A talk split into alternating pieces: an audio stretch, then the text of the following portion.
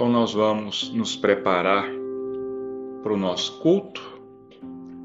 Nós vamos continuar com o capítulo 6, o Cristo Consolador. Nós vamos ler as instruções dos Espíritos, a, o item de número 5, a vinda do Espírito de Verdade. E vamos fazer alguns comentários. Então, nós vamos fazer a nossa prece. Então, eu vou ler para nós a nossa prece. Vai ser a prece do anjo Ismael. Glória a Deus nas alturas, paz aos homens na terra. Jesus, bom e amado Mestre, sustenta os teus humildes irmãos pecadores nas lutas deste mundo. Anjo bendito do Senhor, abra para nós os teus compassivos braços, abriga-nos do mal, levanta os nossos espíritos à majestade do teu reino. E infunde em todos os nossos sentidos a luz do teu imenso amor.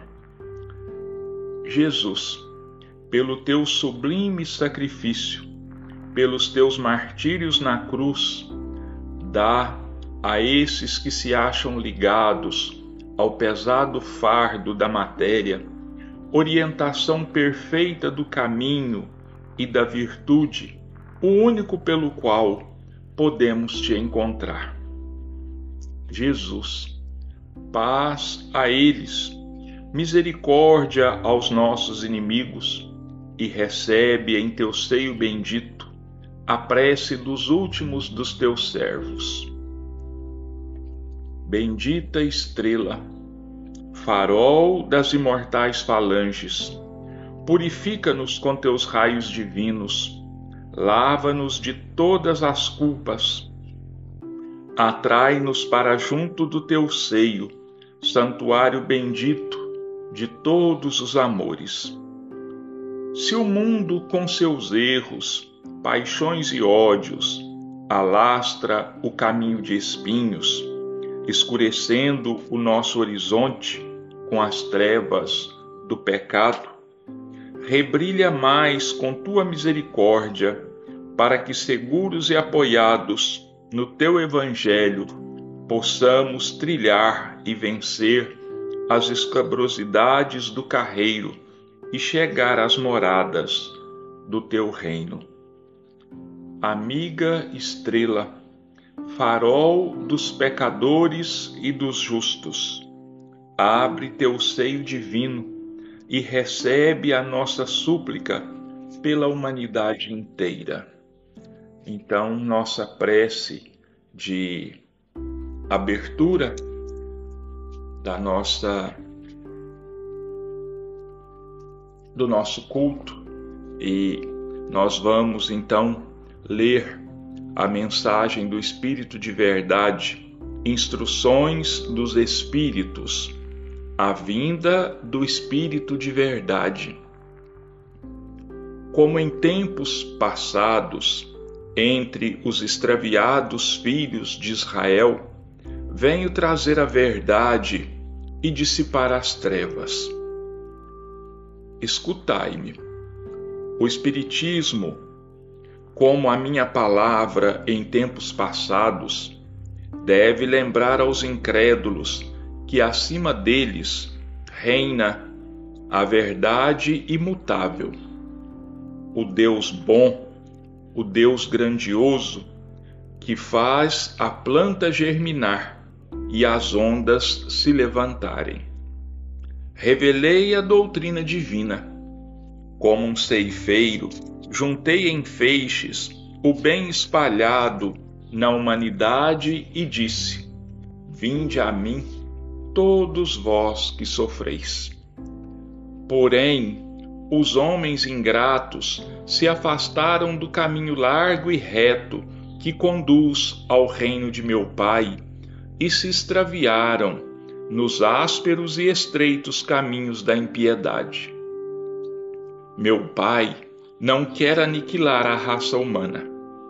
Ele quer que, ajudando-vos uns aos outros, mortos e vivos, isto é, mortos segundo a carne, porquanto a morte não existe, sejais socorridos, e que não mais a voz dos profetas e dos apóstolos, mas a voz daqueles que não estão mais na terra, seja ouvida para vos bradar. Orai e acreditai, pois a morte é a ressurreição e a vida é a prova escolhida durante a qual vossas virtudes cultivadas devem crescer e se desenvolver como o cedro. Homens fracos, que percebeis as trevas de vossas inteligências, não afasteis a tocha que a clemência divina coloca entre vossas mãos para aclarar vosso caminho e vos reconduzir, filhos perdidos, ao regaço de vosso Pai. Sinto-me cheio de compaixão pelas vossas misérias, pela vossa imensa fraqueza, para deixar de estender a mão segura aos infelizes extraviados que, vendo o céu, caem no abismo do erro. Acreditai, amai, meditai nas coisas que vos são reveladas. Não mistureis o joio com o bom grão as utopias com as verdades. Espíritas, amai-vos, eis o primeiro ensinamento.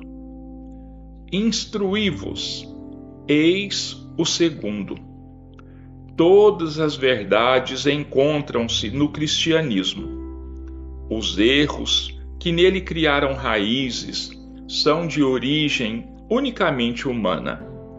E eis que do outro lado do túmulo, onde acreditáveis que nada existia, vozes vos gritam: Irmãos, nada morre.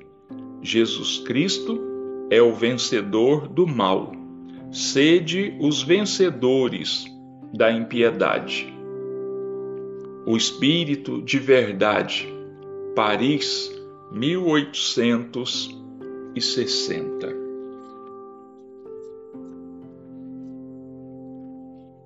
Nós temos dito, e não só nós, né, nós apenas repetimos o que temos aprendido, o que temos ouvido e lido de pessoas mais categorizadas do que nós. O Espiritismo é o Consolador prometido por Jesus. E nesta mensagem de profundo reconforto, nesta mensagem de profunda alimentação da nossa fé, da nossa esperança, nós vemos isto confirmado, porque o Espírito de verdade, falando em nome de Jesus, ele reafirma aqui que o Espiritismo é de ordem divina, que o Espiritismo, como outrora as palavras do próprio Cristo, vem então renovar os ensinamentos do Cristo, vem desdobrar para nós novos horizontes para o nosso espírito. Vem fortalecer em nós a certeza de que Deus e Jesus estão no comando de todas as coisas e que, sendo assim, nada do que acontece pode nos prejudicar, pode nos fazer mal. Tudo tem um fim útil, tudo tem um fim para nos beneficiar, para nos auxiliar. E o Espírito de verdade, ele diz assim, que na época Jesus é, vindo, ele reuniu nas mãos dele todo o bem espalhado pela humanidade. Quer dizer, de, é, Jesus simbolizou e simboliza o bem que Deus, em sua grandiosidade, é o portador, em sua infinitude. Jesus foi o embaixador de Deus para os homens aqui na terra. Jesus trouxe para nós aquilo, ele dizia isso, que ele nos ensinava, ele nos falava daquilo que ele tinha ouvido diretamente do Pai. Então, Jesus trouxe para nós a renovação de todas as nossas esperanças. Jesus nos diz aqui claramente, o Espírito de verdade nos diz aqui claramente o contrário de que tantas religiões têm pregado ao longo dos séculos um Deus raivoso, um Deus vingativo, um Deus que castiga. E o Espírito de verdade, ele está dizendo aqui: Deus não quer aniquilar a raça humana. Então Deus não quer o nosso mal, como tantas religiões, como tantos religiosos ficam pregando para amedrontar o povo. Ele diz assim: Ele quer que, ajudando-vos uns aos outros, mortos e vivos, isto é, mortos segundo a carne, porquanto a morte não existe, sejais socorridos, e que não mais a voz dos profetas e dos apóstolos, mas a voz daqueles que não estão mais na terra, seja ouvida para vos bradar. Orai e acreditai, pois a morte é a ressurreição e a vida é a prova escolhida, durante a qual vossas virtudes cultivadas devem crescer e se desenvolver como o cedro.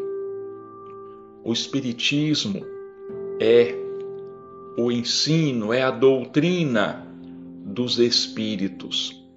O Espiritismo é a voz de Deus e de Jesus através da voz dos Espíritos, dos desencarnados, que trazem para nós o consolo, que trazem para nós a, renovação da esperança, a reafirmação da nossa fé. Então, erra aquele que repele a doutrina espírita, dizendo que ela é coisa do demônio dizendo que a doutrina espírita, que o espiritismo não se encontra na Bíblia e que por isso ele é totalmente contrário aos ensinamentos de Jesus. É verdade, o espiritismo, o nome espiritismo, ele não está escrito na Bíblia. Não está porque a Bíblia é tão antiga, a Bíblia é, foi escrita, foi organizada, vamos dizer assim, há dois mil anos atrás, um pouco mais de dois mil anos atrás. E o Espiritismo é uma doutrina que não tem ainda mais do que 160 anos. Então, uma obra que foi escrita há 2500 anos não pode falar de uma coisa que existe há menos de 200 anos. Mas tudo, absolutamente tudo que o Espiritismo ensina, tudo que o Espiritismo trata, está sim lá na Bíblia. Fenômenos e mais fenômenos espirituais, materializações, voz direta, é, escrita direta, que mais que tem lá? É uma, todos os fenômenos analisados e explicados pelo Espiritismo estão lá na Bíblia. Estão lá.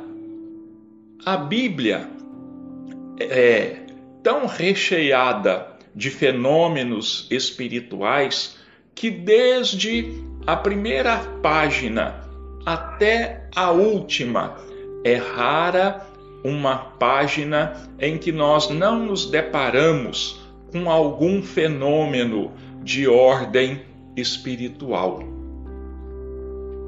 O que o Espiritismo fez foi analisar, relacionar esses fenômenos e explicar isso para nós de forma a que nós entendêssemos perfeitamente, de maneira que não deixasse para nós nenhuma dúvida. Então vem aí o Espírito de verdade e nos diz né, é, tudo isso mostrando a verdade da doutrina espírita e Jesus o Espírito de verdade dizendo para nós a tamanha compaixão que sentem por nós, pelos nossos erros. Olhamos para o céu, falamos no céu, falamos na vida espiritual, falamos na sobrevivência da alma, mas ainda assim caímos na prática do erro.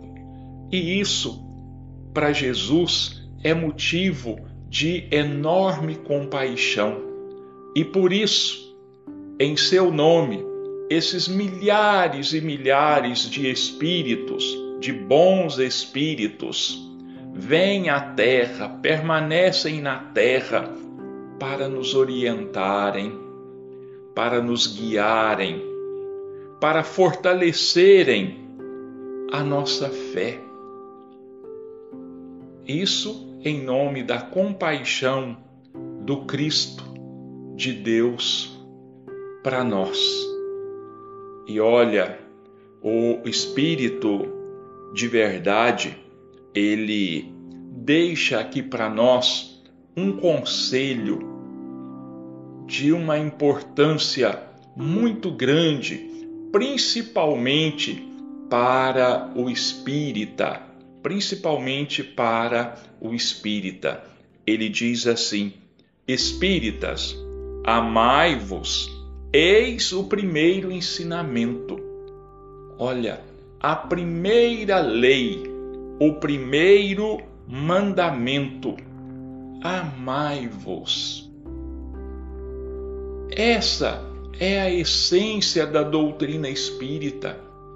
O amor, como Jesus nos recomendou.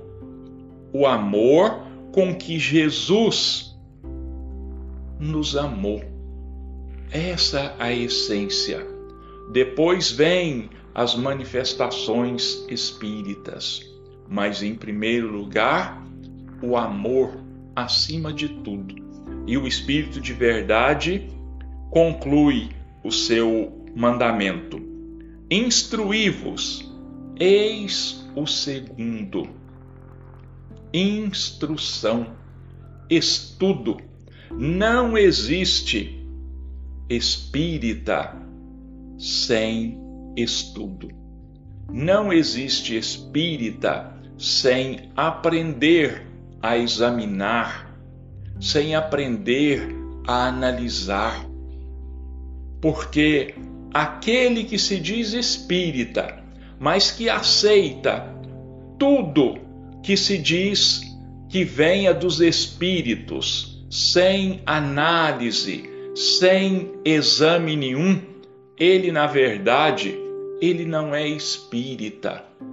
Porque o espírita é aquele que analisa, é aquele que busca entender e descobrir se aquilo que o Espírito, se aquilo que o escritor encarnado está escrevendo, falando, ensinando, se aquilo não contraria aquilo que o Kardec deixou escrito, aquilo que o Kardec nos ensinou. Não é por outro motivo que existem tantas obras espíritas. Essa época de se acreditar sem analisar, essa época da fé cega. Ah, porque o, o religioso de tal igreja disse isso. Ah, ele disse que na Bíblia isso que está escrito não significa o que está escrito, não. É esse, esse pensamento. Então, usando as escrituras sagradas para dominar o povo, para enganar o povo.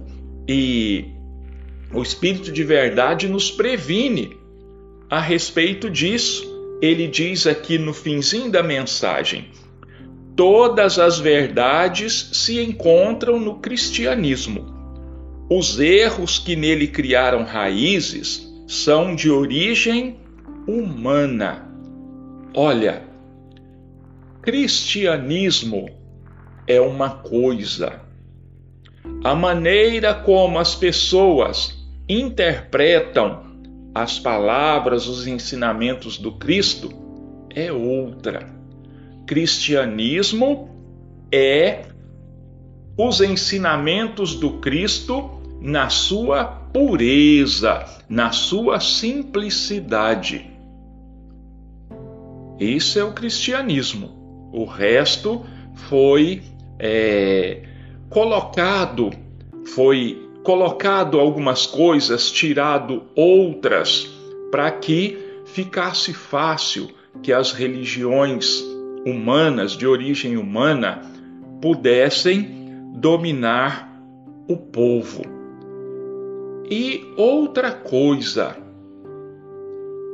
Espiritismo é uma coisa. A maneira como os homens dirigem a doutrina espírita já é outra coisa.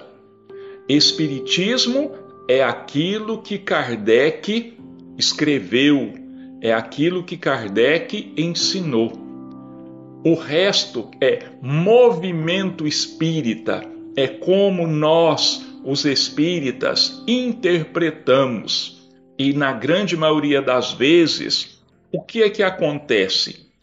Pura hipocrisia da nossa parte. Nós lemos o que é correto, nós lemos o que é certo. Nós até falamos, nós até pregamos o que é certo. Mas na hora da vivência, aí nós fazemos como os religiosos antigos. Ao invés de nós é, fazermos as nossas ações do jeito que manda a lei, nós fazemos o que? Nós deturpamos a lei, nós falsificamos os ensinamentos para que eles possam servir aos nossos propósitos. Então, isso não é absolutamente certo. Eu vou ler para nós uma página do Emanuel é, do livro Inspiração, buscando a felicidade. A felicidade que pode realmente não existir na terra enquanto a terra padecer a dolorosa influenciação de um só gemido de sofrimento, pode existir na alma humana quando a criatura compreender que a felicidade verdadeira é sempre aquela que conseguimos criar para a felicidade do próximo. O primeiro passo, porém, para a aquisição de semelhante riqueza é o nosso entendimento das leis que nos regem, para que o egoísmo e a ambição não nos assaltem a vida. O negociante que armazena toneladas de arroz com o propósito de lucro fácil não pode ingeri-lo senão na quantidade de, algumas, de alguns gramas por refeição. O dono da fábrica de tecidos, interessado em reter o agasalho devido a milhões, não vestirá senão um costume exclusivo para resguardar-se contra a intempérie. E o proprietário de extensas vilas, que delibera locupletar-se com o suor dos próprios irmãos, não poderá habitar senão uma casa só e ocupar dentro dela um só aposento para o seu repo próprio repouso. Tudo na existência está subordinado a princípios que não podemos desrespeitar sem dano para nós mesmos. E, por esse motivo, a felicidade pura e simples é aquela que sabe retirar da vida os seus dons preciosos sem qualquer insulto ao direito ou à necessidade dos semelhantes. Assim, pois, tudo aquilo que amontoamos no mundo, em torno de nós, a pretexto de desfrutar privilégios e favores com prejuízo dos outros, redunda sempre em perigosa ilusão a envenenar-nos o espírito. Felicidade é como qualquer recurso que só adquire valor quando em circulação em benefício de todos. Em razão disso, saibamos dar do que somos e distribuir daquilo que retemos em favor dos que nos partilham a marcha, porque somente a felicidade que se divide é aquela que realmente se multiplica para ser nossa alegria e nossa luz, aqui e além, hoje e sempre.